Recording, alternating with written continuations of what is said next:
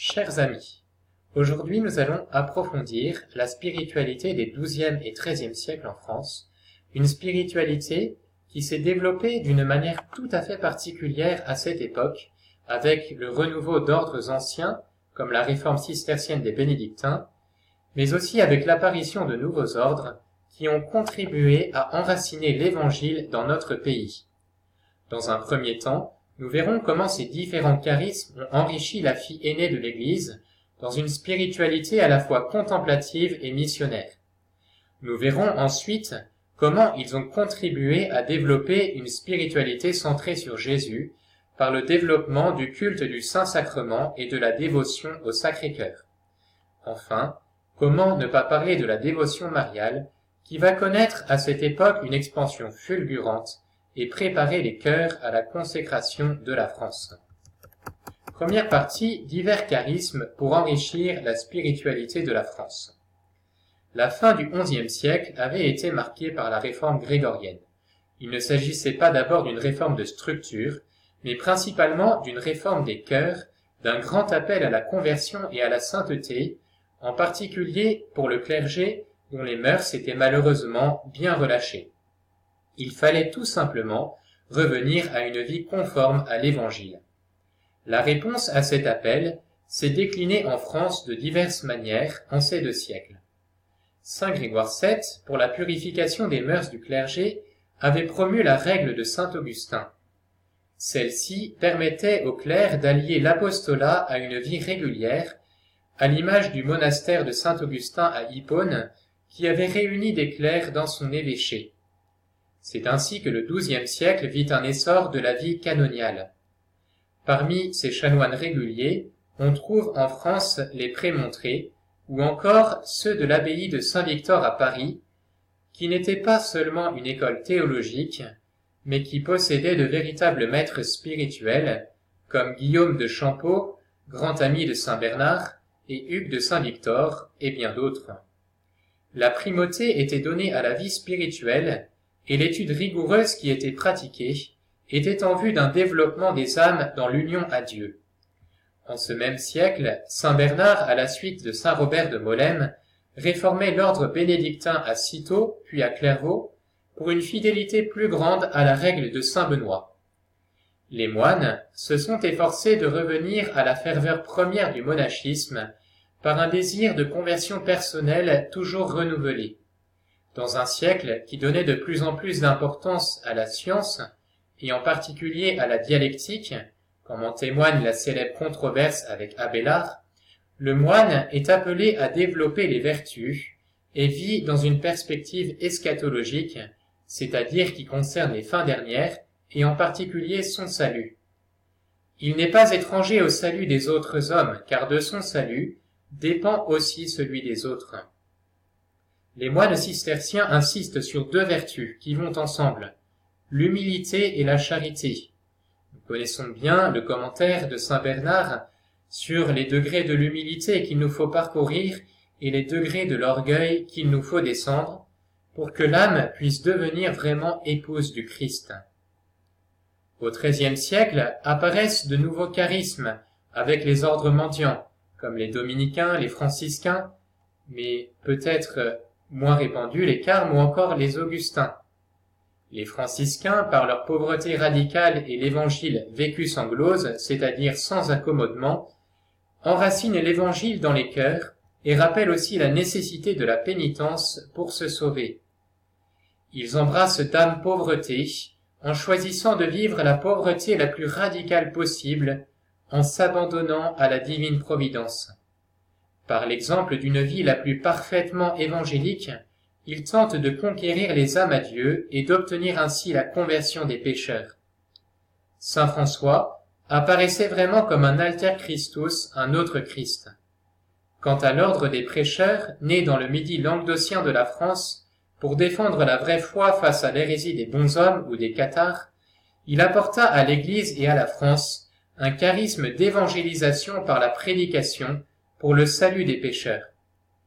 On lit ainsi au début des constitutions des dominicains, notre ordre dès le début a été spécifiquement institué pour la prédication et le salut des âmes. Saint Dominique passait des nuits en prière, durant lesquelles on l'entendait souvent pleurer et s'exclamer Que vont devenir les pécheurs? Les ordres mendiants ont donné en France une impulsion à une spiritualité missionnaire. Deuxième point, une spiritualité christocentrique. La spiritualité a pris au XIIe et XIIIe siècle un tournant christocentrique, c'est-à-dire centré sur Jésus. Avec une théologie qui laissait davantage place à la nature et à l'humanité, on commença à contempler davantage Jésus, le Fils de Dieu, dans son humanité. Saint Bernard en fut un exemple éloquent. Écoutons ce que nous dit le père Bernard Pérouse à son sujet. Saint Bernard est de tempérament spirituel, une âme amoureuse de Jésus. Il n'a pas trouvé de meilleure manière d'exprimer cet amour que de commenter le cantique des cantiques. Par là, il marque une étape essentielle dans un mouvement que l'on retrouvera plusieurs fois dans la spiritualité, de retour à Jésus. C'est par Jésus que Saint Bernard connaît Dieu, et par Jésus dans son humanité. C'est donc surtout Jésus enfant et Jésus dans sa passion que l'on contemple.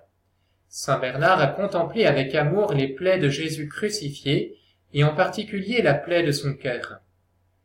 Le faire la transpercer, disait-il, jusqu'au cœur, afin qu'il sût dès lors compatir à notre faiblesse, à notre nature si fragile. Le secret de son cœur se révèle par les ouvertures de son corps, disait-il. La contemplation du Verbe incarné était la source nécessaire pour acquérir l'humilité. Les franciscains, arrivés assez vite en France à Vézelay, ont aussi développé une contemplation de Jésus dans son humanité. Jésus enfant, mais aussi Jésus dans sa passion, à la suite de saint François qui s'est converti devant un crucifix et qui a reçu les stigmates sur le mont Alverne. Saint Bonaventure, un de ses fils, a développé une dévotion au cœur transpercé de Jésus comme l'atteste un de ses sermons. Écoutons-le. Alors le sang du Sauveur coula mêlé d'eau, et ainsi fut versé le prix de notre salut, prix qui venant de s'échapper du secret de son cœur comme d'une source, donna au sacrement de l'Église la vertu de conférer la vie de la grâce, et devint pour ceux qui vivent en Jésus-Christ un breuvage d'eau vive qui rejaillit jusque dans la vie éternelle. Les douzième et treizième siècles marquèrent aussi un tournant important dans l'approfondissement du culte eucharistique. En effet, après l'hérésie de Béranger de Tours, qui affirmait que l'Eucharistie était seulement un signe de la présence de Jésus, des théologiens comme saint Thomas d'Aquin ou saint Bonaventure approfondirent le mystère de l'Eucharistie comme transubstantiation, le changement de la substance du pain et du vin dans la substance du corps et du sang de Jésus. Saint Thomas d'Aquin a écrit des hymnes magnifiques pour la fête du Saint-Sacrement que nous utilisons toujours aujourd'hui, et on raconte qu'il pouvait passer des heures la tête dans le tabernacle. Tout ce que font les saints ne doit pas être imité. Ils puisaient dans l'exemple de leurs fondateurs respectifs cet amour pour Jésus Eucharistie. Saint François passait beaucoup de temps à genoux devant le tabernacle. Saint Dominique, quant à lui, qui était prêtre, célébrait la messe presque tous les jours, ce qui relevait de l'exception à l'époque, surtout pour un missionnaire qui prêchait sur les routes. Dans la pratique concrète de l'Eucharistie, fut insérée au moment de la consécration l'élévation du corps et du sang du Christ pour que les fidèles puissent le contempler et l'adorer.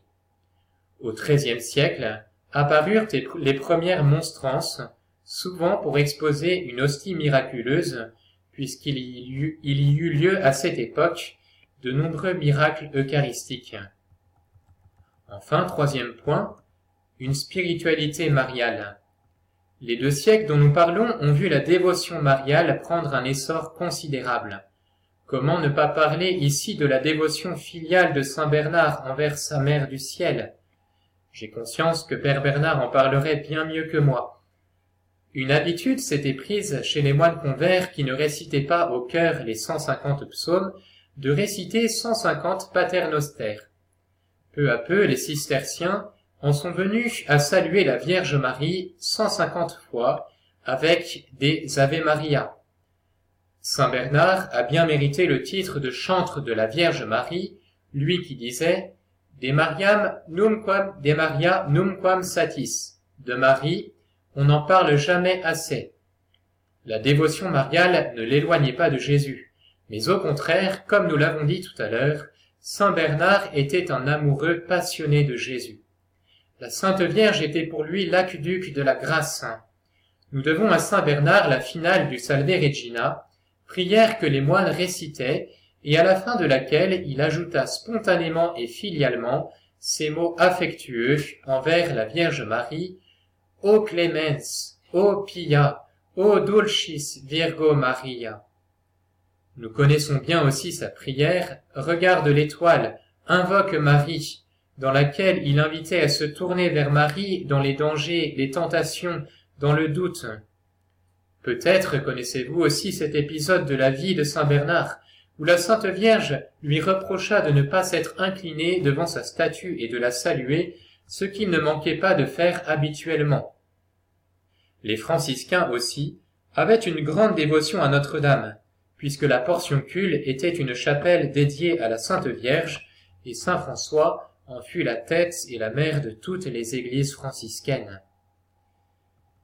Saint François s'adressait à la Sainte Vierge d'une manière très affectueuse et chantait ses louanges. Il l'avait choisie comme avocate de, son ordre, comme le rapportent ses premiers frères. Quant aux dominicains, dès leur commencement, la Sainte Vierge accompagna leur prédication.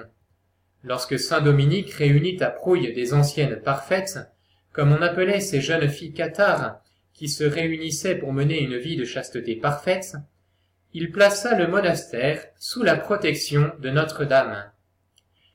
Des frères de Saint-Dominique ont témoigné au procès de canonisation de leur fondateur qu'ils se déplaçaient souvent en chantant avec joie l'Ave Maristella. Plusieurs fois Saint-Dominique eut des visions de la Sainte Vierge, qui lui rappela qu'elle avait pris son ordre sous sa protection. Une nuit, alors qu'il était en prière, il vit Notre-Dame bénir ses frères dans le dortoir, et quand il lui eut demandé qui elle était, elle se présenta ainsi. Je suis celle que vous invoquez ainsi chaque soir avec ces paroles Eia advocata nostra. Vous reconnaissez ici la prière du Salve Regina. Elle se présenta ainsi comme l'avocate de l'ordre des frères prêcheurs. Mais le fait le plus marquant et le plus connu dans la dévotion mariale qui s'est développée avec saint Dominique et ses fils concerne la prière du rosaire. En 1214, alors que Dominique se trouve dans la forêt de Boucogne près de Toulouse, et qu'il est découragé du, peu de fruits de sa mission auprès des albigeois, il vit la Sainte Vierge qui lui confia son psautier, comme elle-même appela la prière du rosaire, pour féconder sa mission. Les fils de saint Dominique furent ardents dans cette prière. Le bienheureux Romée de Livia, qui avait connu saint Dominique, fut enterré dans les années 1260 avec la cordelette à nœuds qui lui servait à réciter mille Ave Maria par jour. Les dominicains reçurent la mission de propager la prière du rosaire, ce que la Sainte Vierge confirma au XVe siècle avec le bienheureux Alain de la Roche, ainsi que par l'intermédiaire du pape Saint Pie V dominicain à l'occasion d'un autre grave danger au XVIe siècle, celui de l'islam. La Providence a donc voulu que la France, en ses XIIe et XIIIe siècles, connaisse un véritable développement de la spiritualité, par un enracinement profond de l'Évangile dans les cœurs, grâce particulièrement aux ordres religieux, qui ont donné à la fille aînée de l'Église un nouveau souffle spirituel dont a bénéficié l'ensemble de la société médiévale. Dieu a voulu qu'en ces siècles se développe la contemplation de Jésus dans son humanité, et en particulier dans sa passion, et a préparé ainsi le terrain pour les apparitions du cœur de Jésus à sainte Marguerite Marie. Il a voulu aussi que sa mère soit particulièrement honorée, et c'est de la France que la Vierge Marie a voulu propager la prière du rosaire. Demandons la grâce de nous attacher encore plus profondément au cœur de Jésus et de Marie, et de vivifier notre prière du rosaire en ce mois de Marie.